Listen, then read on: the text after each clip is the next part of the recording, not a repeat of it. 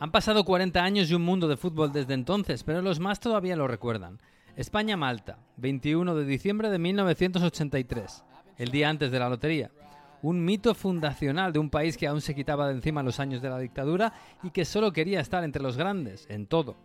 Porque la España futbolera del 83 no sabía mucho de ganar, o al menos no lo tenía por costumbre. El Mundial de Iniesta y Casillas era una quimera, ciencia ficción. El Madrid no ganaba la Copa de Europa desde los años 60 y el Barça aún no se había estrenado en el palmarés internacional y no conocía el guardiolismo. Habíamos jugado el Mundial del 82 como anfitriones y el empujón de la FIFA no había sido suficiente para pasar de la segunda fase. España necesitaba un impulso de entusiasmo y lo encontró en una gesta excéntrica en vísperas de la Navidad en el Benito Villamarín de Sevilla. Las cuentas eran claras, aunque parecían imposibles. Ganar de 11 goles, a Malta, que aún no era un lugar de playa y despedidas de soltero y que ya no se jugaba nada en el partido. El premio para nosotros era clasificarse para la Eurocopa del 84. El partido empezó mal, Juan Señor falló un penalti y Maceda se marcó en propia puerta.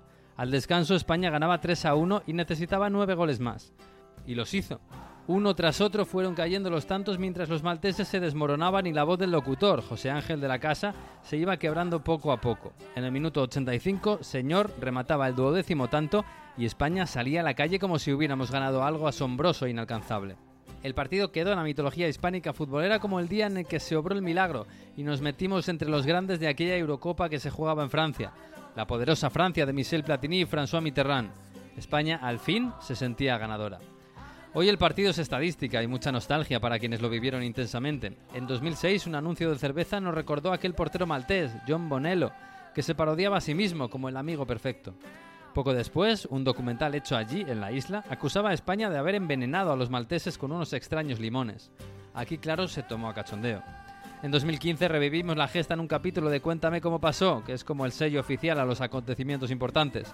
El barrio de San Genaro celebraba la victoria de España mientras Antonio y Merche se abrazaban para pasar página y Carlitos velaba a Karina en el hospital, que también estaba de fiesta. Este mes ha habido homenaje en Sevilla, aquel partido, aquel sonido que dio tanta alegría. Homenaje de la prensa a la voz de José Ángel de la Casa rompiendo el protocolo con un pequeño gallo de emoción, con un gol de señor que parecía imposible. La única vez que lo vimos saltarse las reglas de la locución. Un mundo pasado, desde luego.